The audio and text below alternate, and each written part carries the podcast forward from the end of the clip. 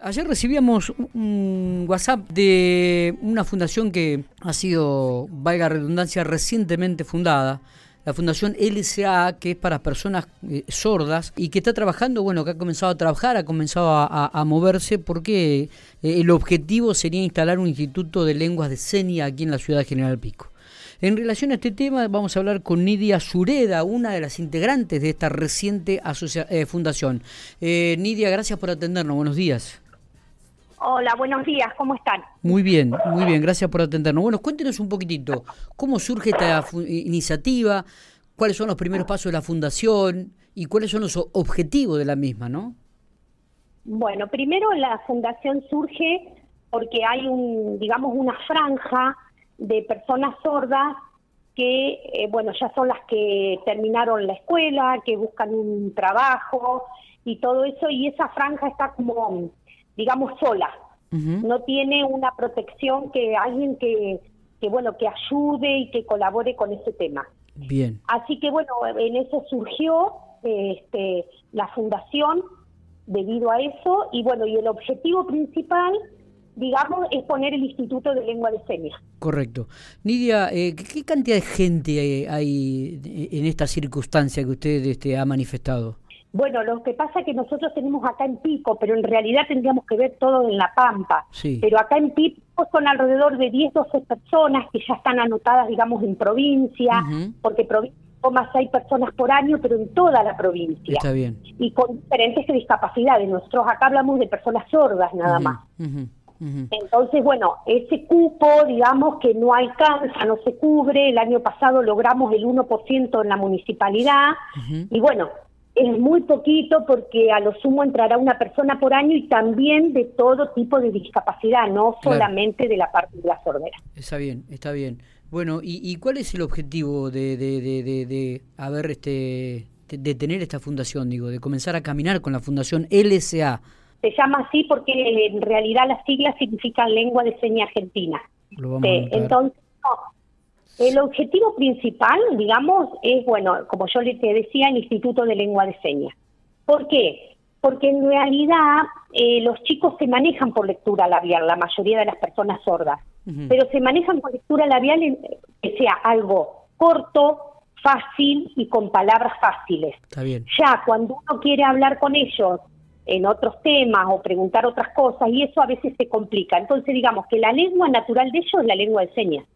Está perfecto, está perfecto. Entonces nosotros ponemos con ese objetivo de que, bueno, de, poder que se capacite gente dentro de la municipalidad, dentro de la policía. Ellos sufrieron mucho con el tema del barbijo, mm, en la pandemia, los chicos salían a, a, hacer mandados o a cosas que tenían que hacer.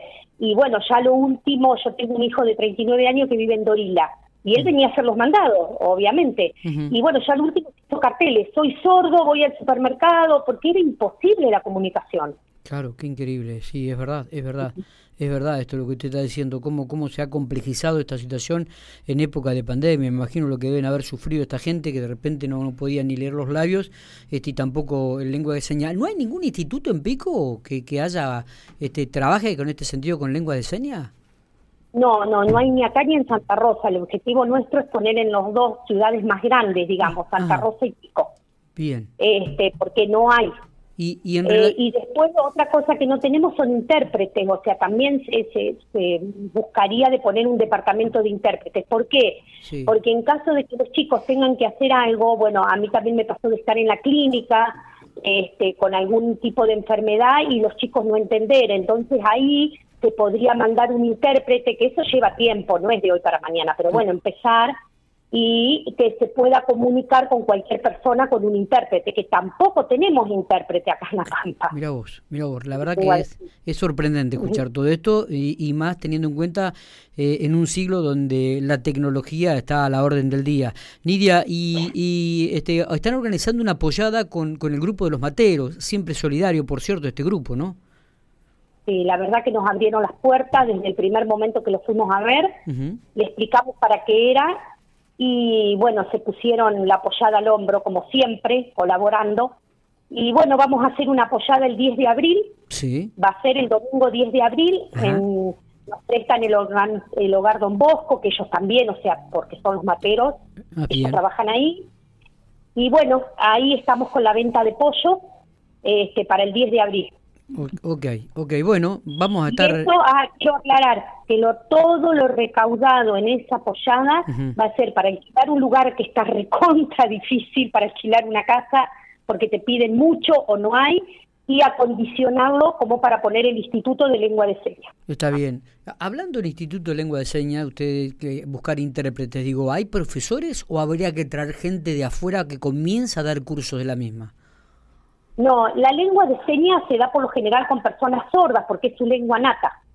Entonces ellos son los, los, que la dan incluso en Buenos Aires, este, está CAS, que es la Confederación Argentina de Sordos, que bueno, todavía no ha podido sacar la ley, pero en realidad no se puede dar, no pueden dar personas oyentes. Las personas oyentes pueden ser intérpretes, pero no profesores de lengua de señas. Perfecto, Así que bueno, en ese sentido estamos medio, estamos tocando, pero estaríamos cubiertos y bueno, y ellos mismos son los que van a preparar los intérpretes, porque en realidad la carrera está en la uva de intérprete.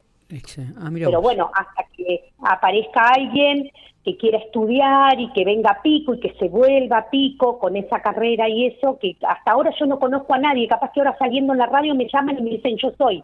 Mira vos. Ojalá. Ojalá, ojalá, ojalá. La, verdad que sí.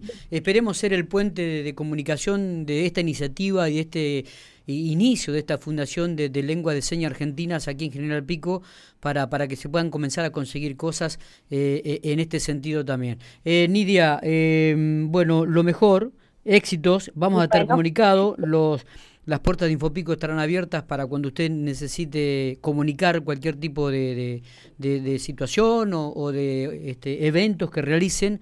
Este, nosotros vamos a hacer el puente para que ustedes lo puedan hacer. Así que éxitos en esta nueva gestión y que espero que puedan conseguir em, todo lo necesario para, para comenzar a caminar en esto de organizar, como usted dijo, eh, el Instituto de Lenguas de Señas aquí en General Pico.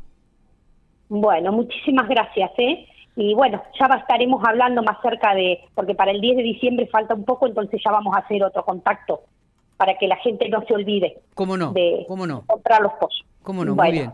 Un abrazo, que siga usted bien. Gracias.